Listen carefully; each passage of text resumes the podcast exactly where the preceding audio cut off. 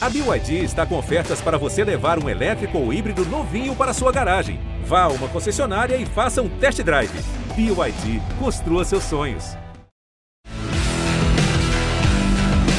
Na ponta dos dedos!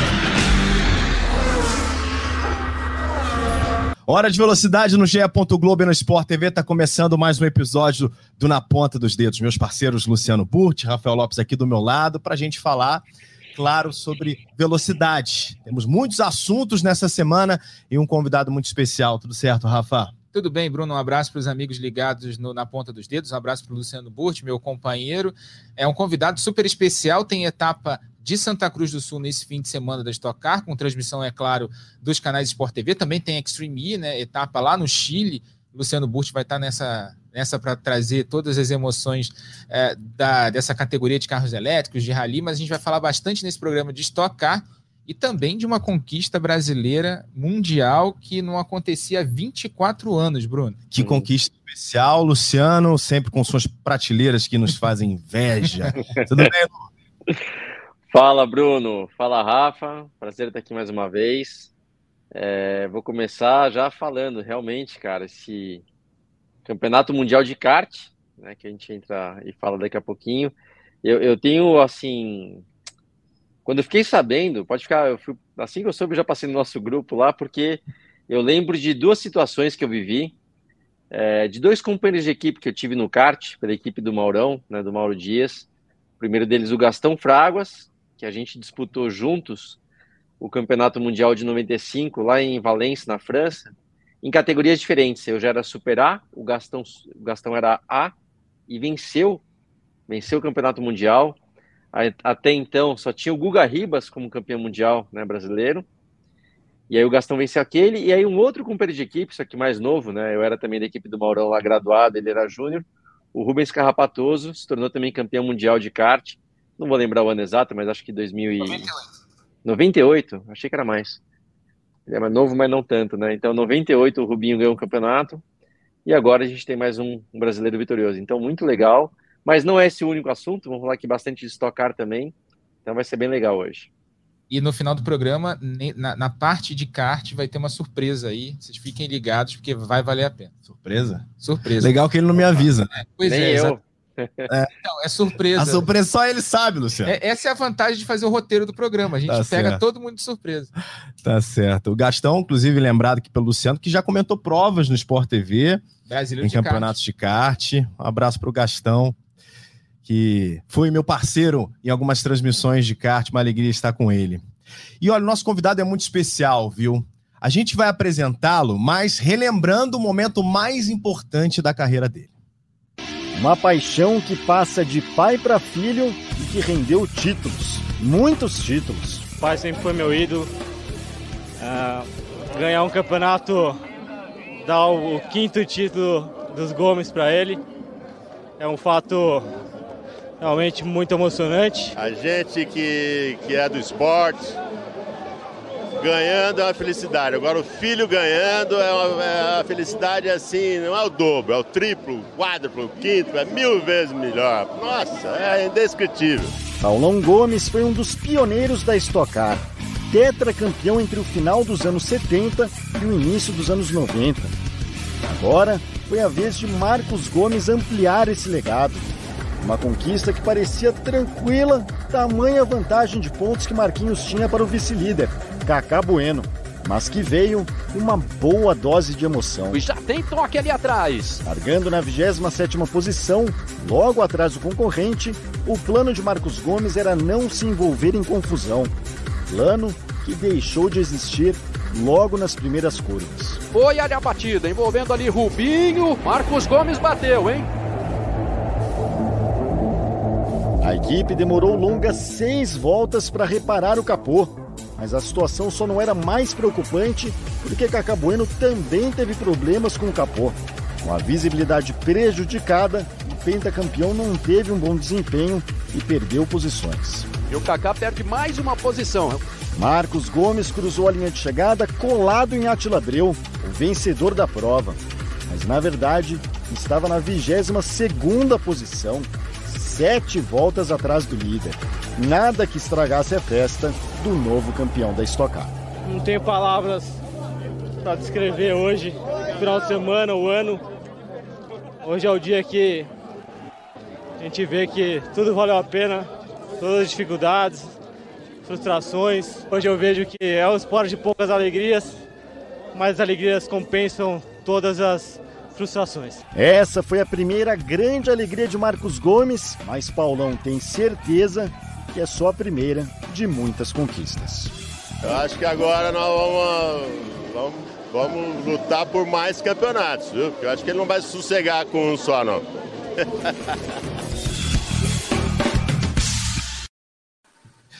Que legal relembrar esse momento. Olha ele aí. Marcos Gomes é o nosso convidado nessa semana. Marcos, uma alegria estar com você. Imagino da tua emoção, né? De relembrar esse momento tão importante na carreira. Tudo bem? Olá, Bruno, Rafa, Luciano. Prazer estar aqui com vocês. É, sem dúvida, né? Já me deixaram emocionado logo no começo do programa. Mas muito legal, um título uh, inédito, né? Meu primeiro e único título, pelo menos por enquanto, na categoria e muito legal relembrar esses momentos. Foi um ano daqueles que todo piloto sonha em ter. Uh, meu carro estava muito bom, estava muito bem e apesar daquela daquele incidente aí na primeira volta da última etapa, acabou dando tudo certo no final e consegui comemorar bastante esse título. Primeiro filho campeão de pai campeão na Stock Car, Rafa. Exatamente, a dinastia Gomes é. na Stock Car, cinco títulos, quatro do Paulão, do Marquinhos, a gente, para quem está vendo no Sport TV, a gente está vendo as imagens dessa corrida de 2015 e até aproveitando para perguntar para o Marquinhos, né, ele sofreu um acidente, foi tocado logo ali na descida do lago, na primeira volta da corrida. Cara, o que, que passou na tua cabeça naquele momento ali quando você foi tocado, se viu na frente ali da barreira de pneu sem poder sair, é, e depois perdeu sete voltas, aí, aí justamente o momento do acidente. É, você perdeu sete voltas com a equipe, tentando reparar ali à frente do teu carro, mas você acabou conseguindo completar a prova. O Kaká também, né, que era o teu rival naquele, naquele campeonato, estava envolvido nessa, nessa batida logo no início da corrida. Mas o que, que passou na tua cabeça quando você estava nesse momento aí, parado na frente da barreira de pneus? Olha, me lembrou uma situação muito parecida em 2008, quando eu estava disputando o título também com, com o Ricardo Maurício. Na última etapa, a gente chegou com um ponto de diferença uh, o Ricardinho em primeiro e em segundo. E também na corrida teve um acidente na minha frente, não foi na primeira volta, foi umas três voltas, uh, com umas três, quatro voltas de corrida. E eu freiei para não bater no acidente, um piloto acabou me acertando e ali acabou minha, minha chance de título. Então veio exatamente essa memória na minha cabeça na hora. E mais durou muito pouco tempo. A equipe me avisou logo depois que o Kaká também tinha se envolvido no acidente. Então aí já deu uma tranquilizada, mas até o final da corrida, até cruzar, o Kaká cruzar a linha de chegada, foi uma tensão muito grande. Luciano, relembrando esse momento histórico na carreira do Marcos, 2015, né? na matéria do Anselmo Caparica, que nem tá mais no esporte da Globo, né? Tá no jornalismo geral, cobriu muitos anos a Stock. Mas é um apaixonado por automobilismo, sempre vê o programa. Aliás, um abraço pro Anselmo, né? Lá em São Paulo. Grande amigo, né? Que faz falta nas Verdade, um abraço, Caparica. Sem dúvida, abraço também, Anselmo. Eu, eu, na verdade, Bruno, eu, tô, eu lembro dessa corrida, acabei de ver, tô olhando para minha corrida também, eu tava Larguei acho que ali em sexto, acabei de passar o Praga agora na relargada, mas já sumi, aconteceu alguma coisa porque não estou mais na corrida, enfim. E eu lembro desse dia, tá? Eu lembro de ter o, o Marquinhos é, disputando o campeonato, o campeonato merecido e aquelas coisas de piloto, né? Eu tava largando mais à frente, mas eu tinha na cabeça, talvez acho que eu nem falei com o Marquinhos, falei, pô, de repente se, se acontecer alguma coisa na corrida e o Marquinhos vier aqui atrás de mim, geralmente em corrida de carro a gente não deixa ninguém passar, né? Mas eu tinha na cabeça falar, cara, se o Marquinhos vier, deixa ele passar porque esse campeonato é dele. Bom, enfim, deu no que deu, venceu o campeonato de qualquer maneira. E são lembranças boas essas, cara. E Marquinhos, eu, eu falo o seguinte, né? Você já teve aí, que você acabou de falar, teve já pelo menos duas disputas reais de campeonato, que foi então aquela que o, você e o Ricardo Maurício, que você acabou sendo vice. É, teve esse ano que a gente está vendo que você foi campeão.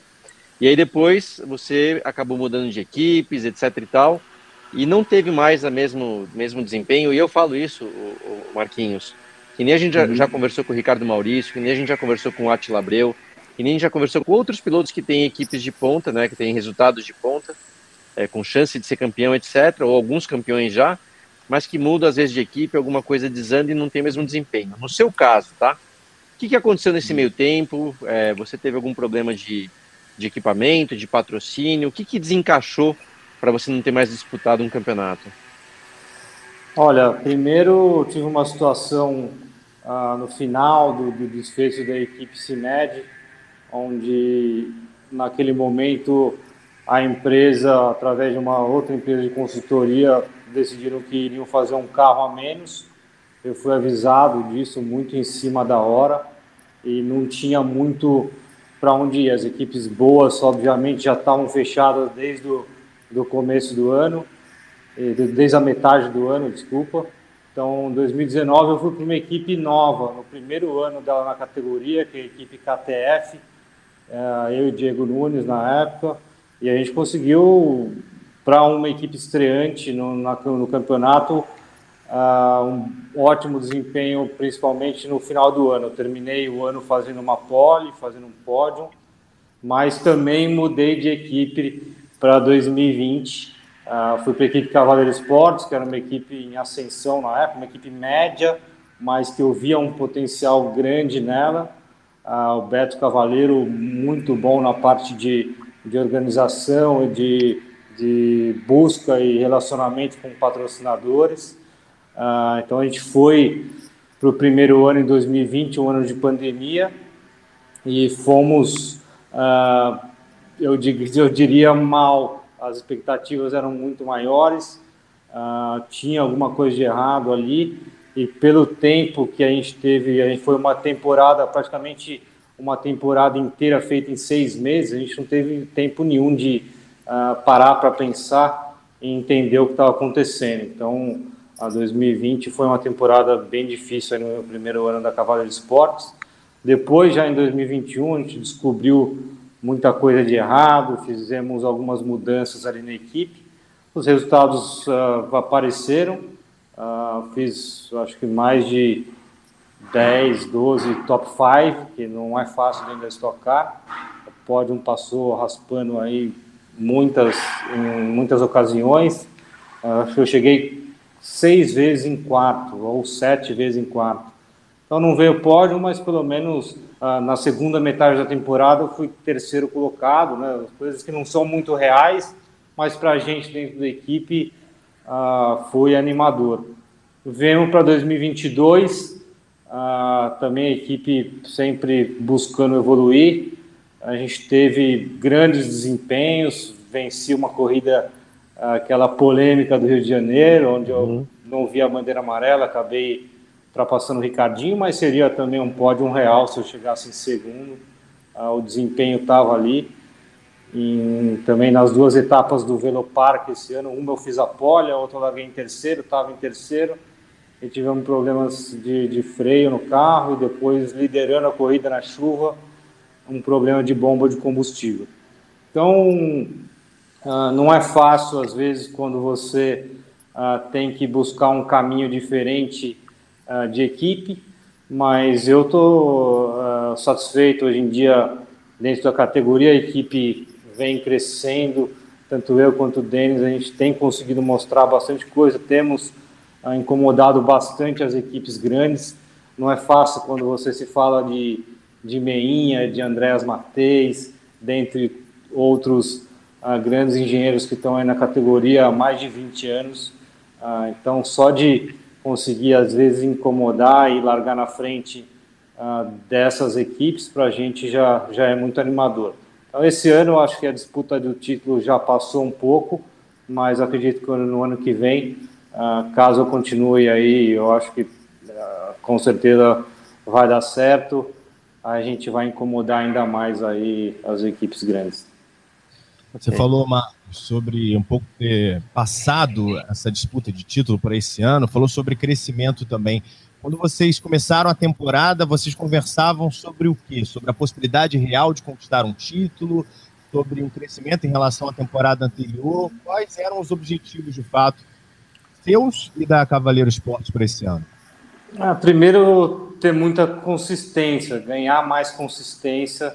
Ah, embora a gente tenha terminado o, o, ano passado, como eu te falei, da segunda metade do ano, a gente foi o, o terceiro piloto com mais pontos.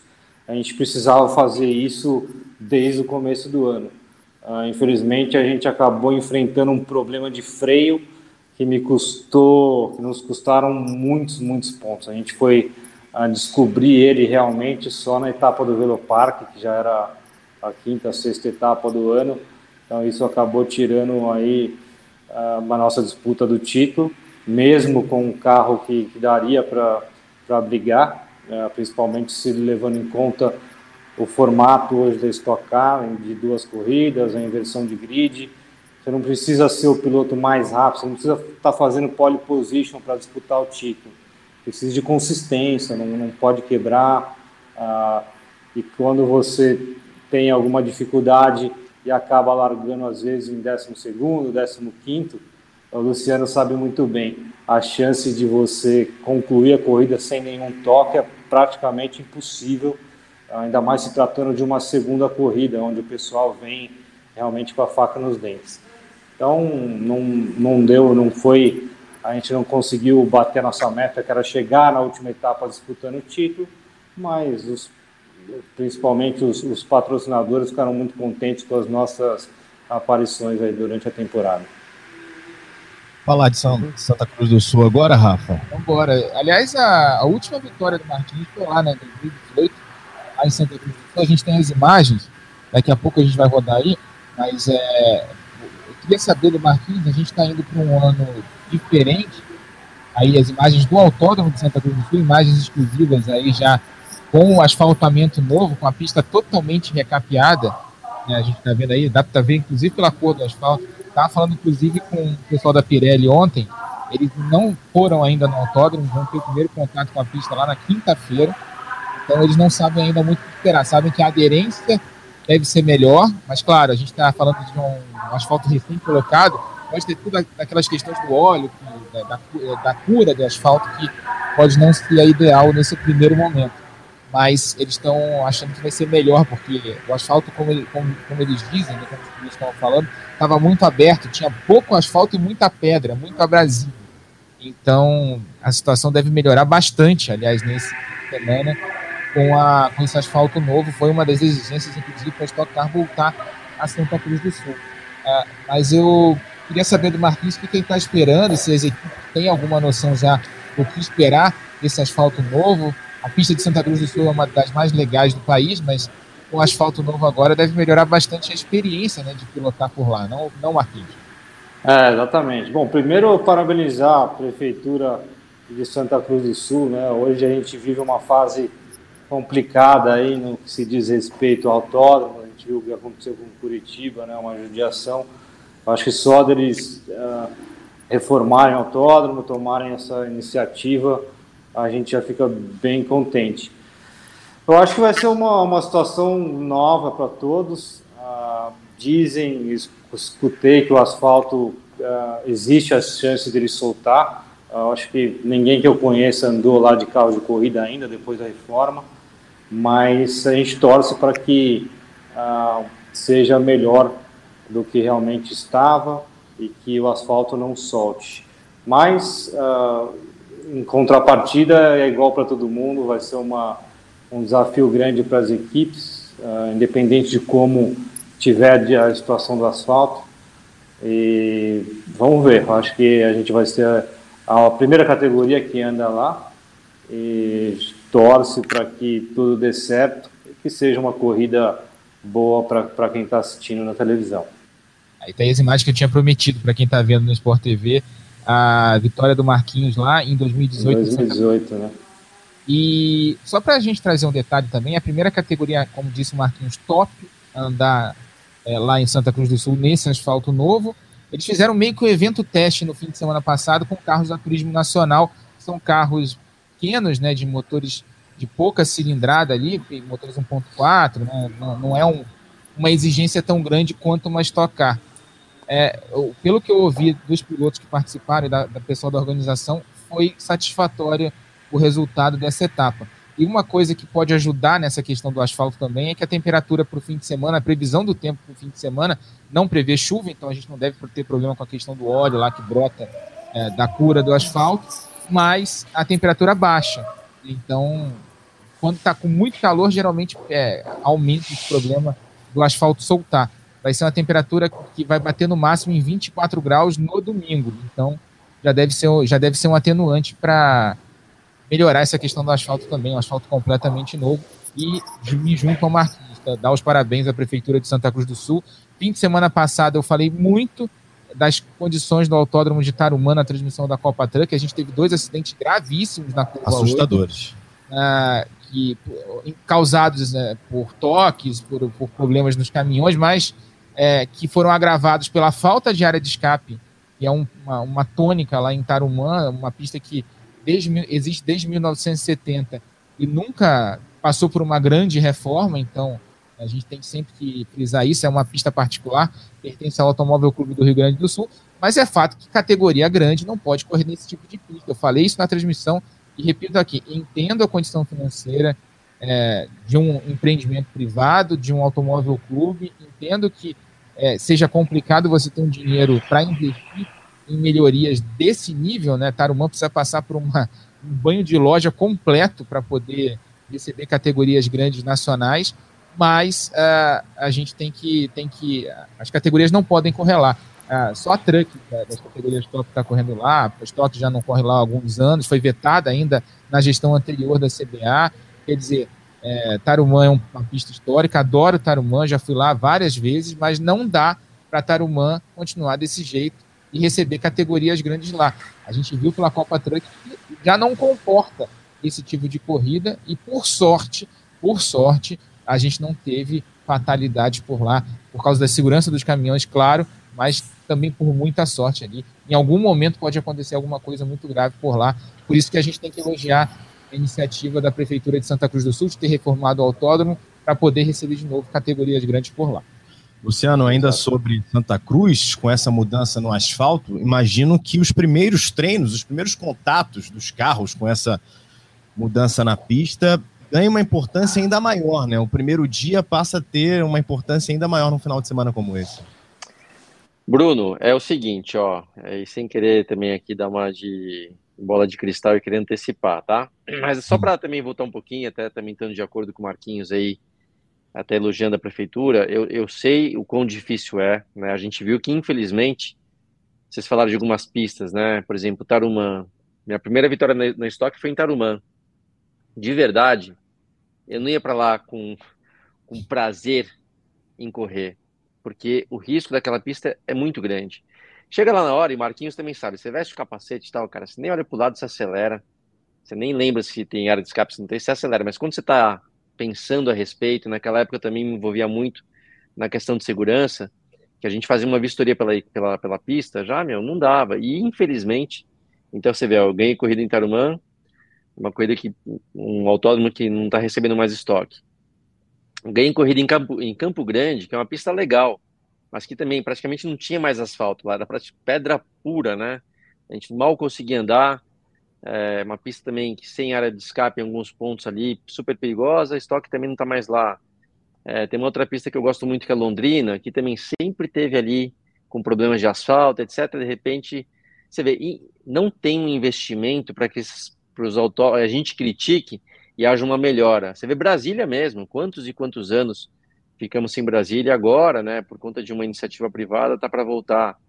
Então, assim, é muito complicado. Eu, eu realmente também vejo o esforço da, da Prefeitura de Santa Cruz do Sul. O problema é o seguinte, né? Como esse, também esse, talvez esse esforço e esse orçamento seja limitado, o asfalto, asfalto de, de um autódromo, de um carro para carros de competição, é um outro asfalto, não é um asfalto de, de, de, de rua, né, que a gente tem para carros de rua, que de repente a prefeitura no esforço, eu tô, não tenho nenhuma informação, tá? Estou só supondo o que às vezes acontece, eles conseguem lá parceiros, conseguem investimento, pegam mais ou menos o que eles já conhecem e têm acesso, que é o asfalto de rua, um pouco melhorado, põe numa pista ali, quando a gente vê na, nas imagens, fica lindo, né? Tudo preto bonitinho.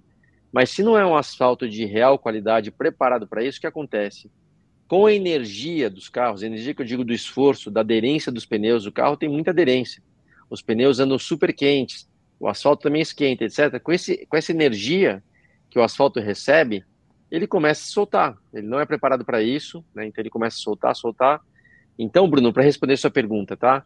Em condições normais, e espero que seja assim, se o asfalto der conta, e estou torcendo muito para que seja o caso, a gente vai ter um sim, um primeiro treino super importante para todo mundo reaprender a pista. Nessa pista, o traçado em si é super legal, dos melhores que aqui no Brasil, eu gosto muito de lá. Mas para todo mundo conhecer a aderência, o que, que mudou, como é que está a pista. Então esse primeiro treino acaba sendo super importante. Porém, Bruno, se começar a soltar o asfalto, eu diria que cada vez que você vai para a pista é uma pista diferente, porque começa de um jeito, aí começa a soltar o asfalto em uma curva, você tem que mudar de traçado.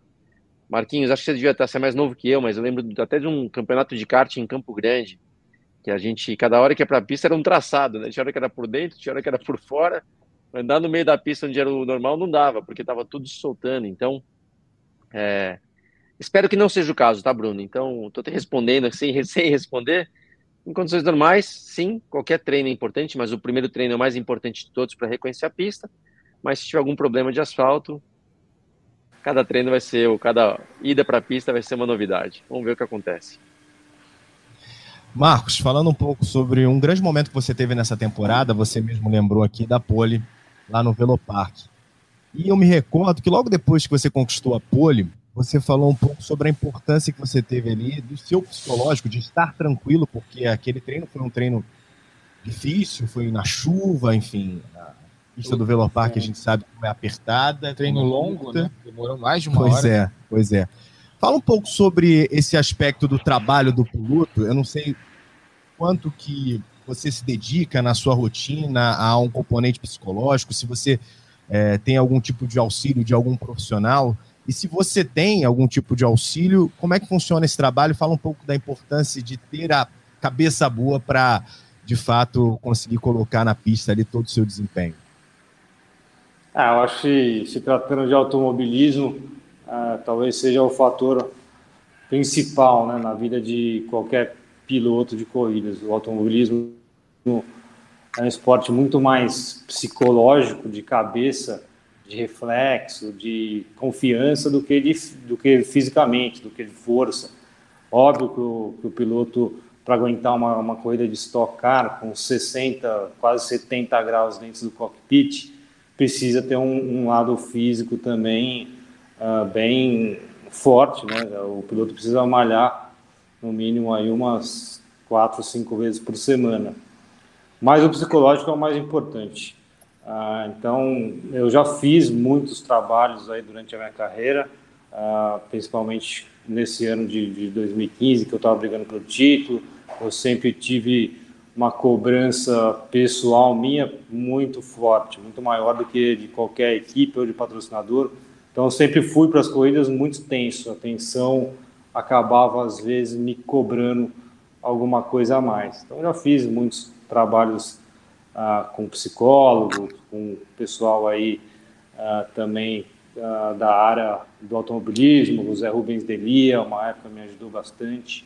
Mas hoje em dia eu já estou já num estágio diferente da minha carreira, da minha vida, então já consigo lidar me dá muito melhor com esse tipo de, de pressão, de tensão antes de uma classificação ou de uma corrida.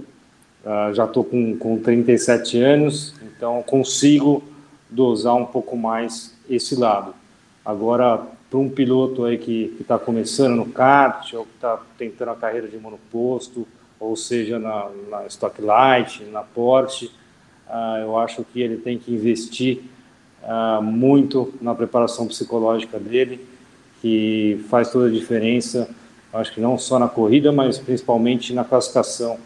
Muitos dizem que a corrida é o momento mais importante do final de semana, mas na minha opinião a classificação talvez seja até mais importante. Você largar atrás, como eu já disse aqui antes, a chance de, de um resultado ruim ou de uma batida é enorme. Então, uh, naquele, naquela volta do pneu, onde você tem que pôr toda a sua energia, encaixar todos os trechos na mesma volta, é super importante estar bem preparado psicologicamente e com isso vem, vem a confiança e os resultados começam a aparecer. É, Bruno, só para antes da gente fazer o quiz da Stock Car com o Marquinhos, né, que a gente já tem feito algumas edições aqui do Na Ponta dos Dedos, queria perguntar para ele, porque a gente, você falou sobre a expectativa, o início dos treinos, né? É, em Santa Cruz do Sul, a gente tem dois treinos livres no sábado pela manhã e a classificação ali no início da tarde, né? É tudo no mesmo dia. Você não tem a sexta-feira, como por exemplo a gente teve é, algumas atividades, pelo menos um treino lá no, no Velocitar, que foi a última corrida da temporada. Sim. Como encarar esse tipo de desafio, né, com asfalto novo, com a pista desconhecida por causa do asfalto recém-colocado? É, como encarar esse desafio e, claro, a expectativa para você chegar a Santa Cruz do Sul, que é uma cidade que respira sempre a estocar, tem lá o pessoal que acampa no autódromo, é sempre um espetáculo muito legal. Aliás, o podcast você pode ouvir a partir da quarta-feira e também vai ao ar o Sport TV durante a semana, mas hoje a gente está gravando, gravando na terça-feira, hoje é o dia do gaúcho, Dia né? do gaúcho, parabéns é. aos gaúchos, aliás. mas, Marquinhos, é. você está fim de semana e a, e a questão da cidade também, do ambiente. É, verdade, Santa Cruz é uma, uma cidade relativamente pequena, mas que uhum. agrada a todo o circo da Stock Car. Tem bons restaurantes, aquelas cantinas mais uh, pequenas, mais rústicas, mas muito boas. Uh, o pessoal da categoria adora e eu também gosto. Até porque meu pai morou lá com sete anos de idade, então a gente tem um carinho legal pela cidade. E se tratando do, do final de semana com treinos apenas no sábado, né? São dois treinos no sábado e uma classificação. Uh, é uma dificuldade grande para todas as equipes, uh, principalmente agora com, com asfalto novo da pista. A gente não tem tempo nem de respirar direito, né? A gente treina, uh, dali um pouco treina de novo, não tem aquele dia que você vai dormir pensando no treino pensando no que você poderia melhorar, pensando no que o carro poderia melhorar. Então, vai tudo muito rápido ali, muito dinâmico e por isso é muito importante já chegar com os carros é, que a gente fala, o carro tem que descer rápido do caminhão, senão é muito difícil, uh, não, não, digo impossível, mas é muito difícil você conseguir reverter a, a performance do carro, em setup, ou em alguma outra, algum outro componente ah, em, no mesmo dia, se tratando aí de, de poucas, poucas horas aí de distância entre o treino e a classificação. Aí tem sempre também o risco de um acidente, né? Um acidente você pode colocar o final de semana todo a perder, é, justamente por causa desse pouco tempo aí que você tem margem é. de manobra. E lembrando, Muito... mostra a etapa de Santa Cruz do Sul, classificação no sábado, duas da tarde, no Sport TV 2 e a corrida também, as duas corridas no domingo, também no Sport TV 2 a partir de duas da tarde. Logo depois da Extreme E, etapa do Chile, lá em Antofagasta. Luciano Burti vai estar nessa também. O Luciano vai fazer rodada dupla esse final de semana, né? É. Vai fazer a Extreme no domingo e a Stock no sábado e no domingo. Mas a, a gente mostra tudo ao vivo. E, Bruno, você não estava ah. aqui nas outras vezes que a gente fez? Diga. Então vamos ao quiz da Stock Car. Ah, que é pensei momento... que era surpresa, não, cara. Surpresa... Nossa, uma história de surpresa. O negócio é tá. é surpresa um pouquinho mais pra frente uh -huh. Você vai, você vai gostar, você vai gostar. E é pra você a surpresa. Que isso? É, pois é. Então, o convidado vamos... é o Marcos, rapaz. vamos ao quiz estocar pro Marcos Gomes, que é uma surpresa pra ele também, né? É, ele vai ter que é responder umas perguntinhas. E já aqui. colocou uma pressão no Marcos, a gente antes de começar a gravação aqui, o Rafa já tava lembrando, não, só veio aqui, é. conseguiu um resultado X, Y. Aqui, ó, tá passando o ranking é, na tela. Ó. Pra quem tá vendo no Sport TV, o Fernando Giulianelli, que é o CEO da Stock Car, foi o primeiro a responder, acertou 4 de 5 perguntas, fez é. 60 pontos. Depois a gente fez com o Atila Abreu, que também acertou 4 Ih, de 5. Marcos. Uh, e fez 60 pontos. Só para a gente explicar para o Marcos, são, quatro, são quatro perguntas, uma fácil, uma média, uma difícil uma impossível, tá? E a impossível não tem opção. Todas as outras são múltipla escolha. Então eu vou começar agora com a primeira. Põe o Marquinhos aí no destaque principal para quem está vendo é, no Sport TV para ele responder as perguntas. Primeira pergunta, vamos lá. Quantas vitórias o tetracampeão Paulo Gomes teve na Stock Car? Tetracampeão Paulo Gomes é mais conhecido como pai do Marquinhos. Aliás, um abraço para o Paulão, grande figura. Saudade de encontrar com, eles na, na, com ele nas, nas pistas. A letra A, 35, B, 40 ou C, 45, Marquinhos? Bom, vamos de C45, né? Senão ele vai brigar comigo depois. pois é. Bota a resposta certa na tela aí. 40. 40. Errou por pouco, mas beleza. Essa era fácil. Vamos, vamos para a média agora. É, pergunta número 2. Quantas corridas foram disputadas pela Stock Car em Ribeirão Preto, sua cidade natal? 4, 5 ou 6? Vamos de cinco corridas. Acho que foram três na pista antiga, que era no balão ali da, da Unaerp, uhum. E mais duas no outro. Bom, são quatro ou cinco, mas eu vou de, vou de cinco. Vamos lá. Bota na tela aí. Eu, eu iria no mesmo palpite que o seu, tá? Aí, ó. Mas foram seis. seis? É, porque a última foi rodada dupla. Ah, mas aí não dá. Ah, aí, ah, pegadinha, Rafa. Pegadinha, interfere aí. Meu. Não, não. Eu, eu vou, eu vou defender o Marquinhos, porque eu lembro disso também. Eu lembro três na primeira pista original, depois e duas dois naquela pista mais da cidade.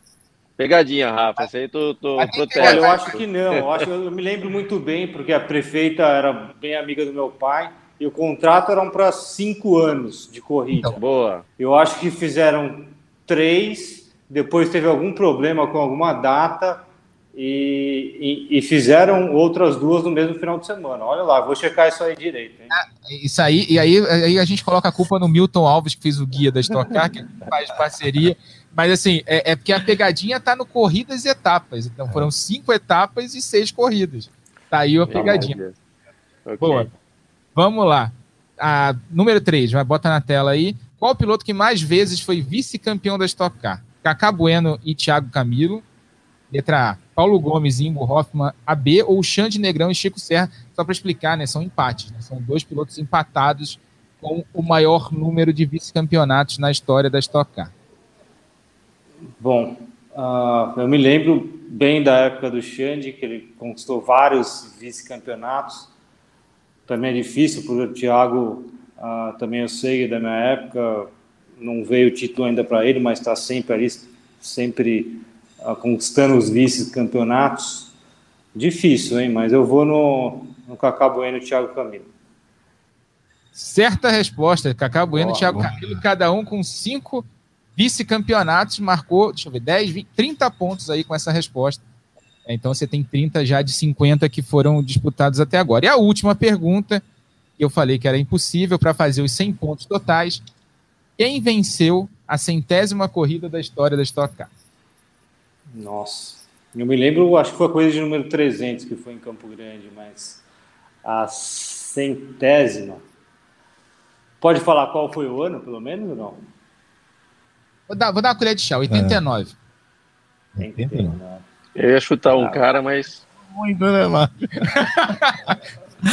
Bom, Mas vou chutar o nosso campeão Ingo Hoffman, né? É, é isso aí. Vai chutar um É isso aí.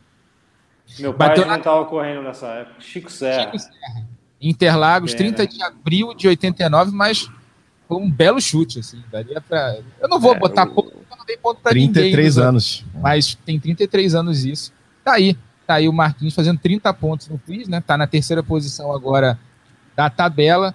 Esse quiz a gente faz em parceria com o pessoal do Guia da Stock Car, o Milton Alves. Bom isso, hein? É bom, né? bom. Isso é bom. O pessoal Rafa, tem gostado do vídeo. Fala, fala, Luciano. Só para deixar claro, acho que hoje eu faria zero se fosse eu respondendo, tá? Só para deixar claro. Tudo que eu pensei aqui deu errado. Eu peguei uma do, eu peguei uma do pai do, do, do Marquinhos para tentar dar uma ajuda ali, mas era complicado mesmo, né? 40, 45, 35. É, é, eu lembro que estava no, no ENTA, era 40 alguma coisa. Mas, Boa. infelizmente, não acertamos. Mas esse, esse é uma, uma parceria que a gente fez com o Guia da Stock Car aqui no Na Ponta dos Dedos. A gente faz um ranking aí, né? O Marquinhos entrou agora no ranking na terceira posição, é, pra, sempre parabenizando a iniciativa da Stock Car pelo Fernando Giulianelli, que, que patrocinou esse guia. E o Milton Alves, né, grande jornalista, histórico, né, passou por vários jornais, foi assessor de imprensa da Stock Car durante muitos anos, ele fez isso, garimpou dados, e a gente sempre tem aqui, ó, a, a, é a bíblia da Stock Car que a gente brinca, né, aqui, ó aqui na tela. É, é pesado, ah, hein? Legal. E você Exato. pode adquirir o seu, né? Só para a gente passar, quem gosta de estatística, gosta de história do automobilismo, guia da stockcar.com.br está lá Você pode pegar o seu guia lá, só entrar, dar uma olhada como é que funciona. Guia da estocar.com.br. Tá aí o Marquinhos participando do quiz da Estocar. Você voltou até 89, Rafa? Vou voltar mais tempo ainda atrás. Vamos é? para 86? 86, Guga Ribas, rapaz. 86, é. o primeiro título mundial de kart de um brasileiro, Guga Ribas. Por que, que a gente está falando disso? Porque nesse último fim de semana o Brasil colocou mais um nome da lista de campeões, Matheus Morgato, 18 anos, 24 anos depois da última conquista brasileira no Mundial de Kart, que foi do Rubem Carrapatoso, em 98, o Brasil volta a conquistar um título mundial.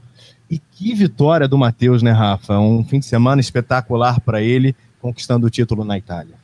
Exatamente, Matheus Morgato, que é um piloto que a gente já acompanha há alguns anos, a gente já transmitiu corrida dele é, no Brasileiro de Kart, não é o primeiro Mundial que ele disputa também, ele bateu na trave lá em 2019, quase foi campeão uh, e teve, acabou ali fazendo pódios em quase todas as corridas, mas não conseguiu o título mundial. Para você ter uma ideia da dificuldade, você falou do Guga Ribas, carioca, já até gravei matéria com ele lá no meu início de carreira aqui, no finado cartódromo Prim, que tinha no estacionamento de um shopping aqui na Barra da Tijuca, no Rio de Janeiro. Mas é, a gente teve o Guga Ribas, o Gastão Fraguas, que hoje também é, além de ter sido o grande conselheiro ali do Caio Collet para ele chegar onde chegou, está na Fórmula 3 nesse momento. Está é, aí na tela até, o Gastão Fragos em 95, hoje está também cuidando da Fórmula 4 Brasil. E o Rubem Carrapatoso em 98, é, grande piloto de kart, hoje engenheiro da equipe KTF também, né? Um dos caras que trabalha também no Endurance Brasil, então é um dos caras mais legais lá do paddock é, em, da Stock Car. E para você ter uma ideia, só quatro títulos em vários anos. O Ayrton Senna, que é o Ayrton Senna, né? Tricampeão da Fórmula 1, um dos maiores pilotos da história da, da maior categoria do automobilismo, bateu na trave duas vezes, né? Foi vice-campeão duas vezes. É um, é um título muito difícil. E o Matheus Morgato foi campeão da principal categoria do kartismo mundial hoje, que é a OK, né? Que é a, tem a OK e a OK Júnior, correram nesse fim de semana lá na Itália. E ele conseguiu o título. É uma conquista muito difícil que o Matheus conseguiu é, tem que dar muitos parabéns para ele, porque merece. Não é fácil ser campeão do mundo. Tanto é que a gente só teve quatro brasileiros campeões até hoje. Curiosidade, né, Marcos? Que o Carrapatoso venceu lá 98 o Alonso, né? O Alonso. E hoje o Alonso Sim. apoia a equipe do Matheus. O Matheus, 24 anos depois, coloca o Brasil de novo lá como é, campeão mundial de kart. É verdade. Eu acho que eu estava assistindo a corrida. Uh, confesso que eu fiquei super emocionado de ver um, um kartista brasileiro vencendo aí pela terceira vez o título mundial. Acho que 24 anos depois do, do Carrapa, né, do Rubem Carrapatoso, nosso grande amigo. Então, só, só concretiza ainda mais que a gente ainda não tem um piloto brasileiro na Fórmula 1, mas as coisas estão melhorando muito nesse sentido. Tanto agora com o título do Felipe Drogovic, na categoria na principal categoria de acesso na Fórmula 1, que é a Fórmula 2, agora com o título do Matheus Morgato no Campeonato Mundial de Kart, e com outros nomes também, o próprio Enzo Fittipaldi, que vem andando super bem, o Caio Collet também na Fórmula 3. Eu acho que a gente, num futuro a, curto prazo, a gente vai ver aí não só um, mas que a gente tenha mais pilotos de, brasileiros na Fórmula 1, como foi na época do Luciano, com o Rubinho, a Felipe Massa, a Henrique Bernoldi, dentre outros aí que, que estavam dentro da categoria. A gente sempre tinha dois, no mínimo três, no mínimo dois pilotos ali na Fórmula 1. Eu acho que o nosso país está bem encaminhado aí para representar a maior categoria do mundo novamente. Quero ouvir você já já, Luciano. Vamos relembrar, o Rafa falou que o Sport TV já mostrou provas do Matheus Morgato e a gente traz um, uma recordação da conquista do título brasileiro que ele alcançou no ano passado. Diego Ramos na segunda posição, vai terminar. O kart 62 vem aí para conquistar a vitória nessa categoria tão difícil, tão dura. O graduados A com nomes fortes do kartismo brasileiro. Brilha a estrela de Matheus Morgato, é campeão brasileiro da Graduados A. Matheus Morgato em primeiro, Diego Ramos em segundo. Lucas Nogueira em terceiro, uma reação impressionante, né? Ele ultrapassa o Pocai ultrapassa o Henrico e o Henrico também perde a posição para o Joaquim Junqueira. Que final de prova foi esse? Muito legal relembrar, Burt. E falando sobre o título mundial dele agora, um fim de semana dominante para o Matheus, né? Porque ele foi muito bem nas classificatórias e venceu a prova de ponta a ponta. Então, até o Marquinhos vai lembrar bem, né? A gente, eu estava até falando, né, Marquinhos, que a gente viveu, você é mais novo que eu, mas você viveu a época do Gastão, a época do Rubens Carrapatoso, que são nossos amigos, e, e a grande dificuldade naquela época, eu, eu, falo por experiência, que eu disputei também dois mundiais, na verdade, era para a gente conseguir andar lá fora com os pneus que eram utilizados lá. O pneu, geralmente era o pneu Vega, um pneu super, um chiclete, que nem a gente falava, de tanta aderência, de tanta aderência. E a gente andando com os pneus aqui, era no começo o pneu Brás, depois o pneu MG, pneus relativamente duros e de baixa aderência, né, comparado com os pneus lá de fora. Então, a gente ia para lá, cara, e era, era um outro kart, era um outro kartismo. Era super difícil de conseguir se adaptar, até porque também a gente andava de motores 125 cilindradas aqui e lá fora sempre foram os motores de 100 cilindradas, então tinha muito menos torque, era super complicado. Então na nossa época, que até digo que o kartismo naquela minha época da década de 90, eu acho, tá? Eu acho que era até um kartismo mais forte do que a gente tem hoje em dia no Brasil. É, pagava um, um preço alto por essa diferença de equipamento.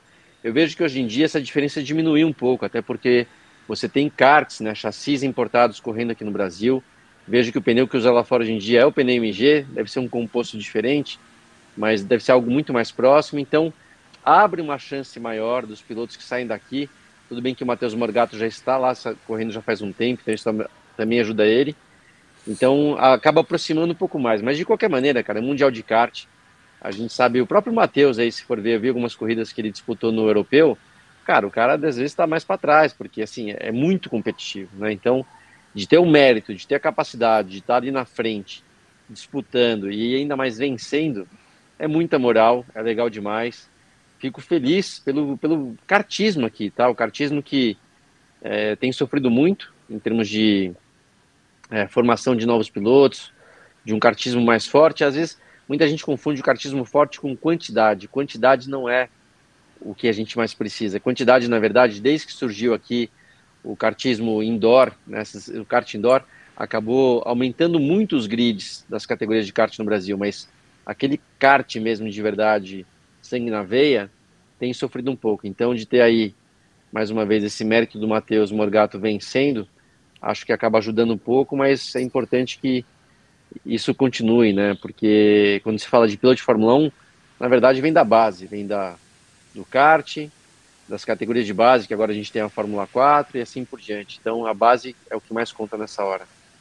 Isso que o Luciano lembra é interessante, porque, de uma maneira geral, talvez a prática tenha aumentado, né, Luciano e Marcos, com esse advento dos karts nos shoppings, enfim. Uhum. Mas em um nível acima, um nível de fato de quem vai brigar por título brasileiro e título mundial, há um sofrimento ali do, do kart, naturalmente, como o próprio automobilismo também, de ter, às vezes, uh, se esvaziado em relação à quantidade de recursos. É, os custos são muito altos, né? Em dólar, quando você vai correr lá fora, é. em euro, quando você está na Europa, né? Complica.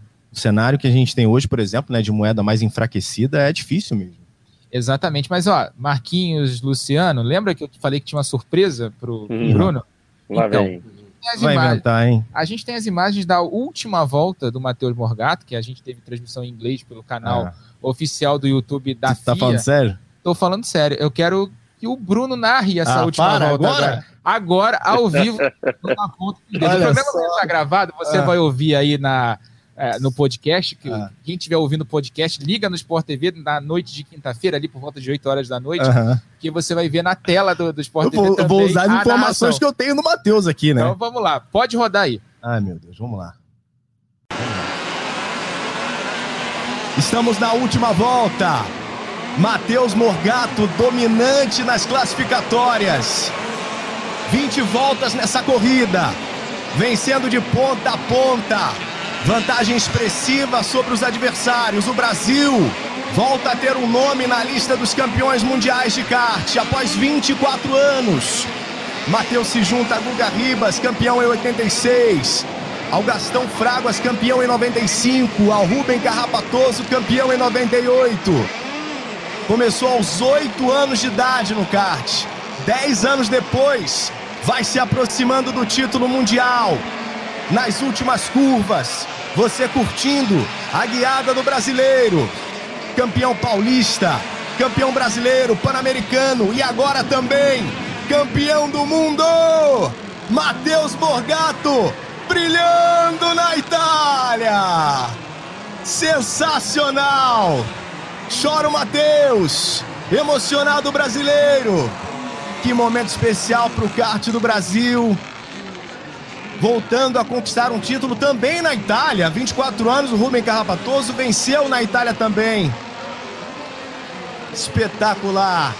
Vamos ouvir o hino nacional piloto da DPK Racing, apoiada pelo Fernando Alonso, que deve estar muito orgulhoso do desempenho de sua equipe e naturalmente muito orgulhoso também do desempenho do Matheus, que vibra, dominante na categoria. Parabéns ao Matheus pela trajetória e pelo fim de semana.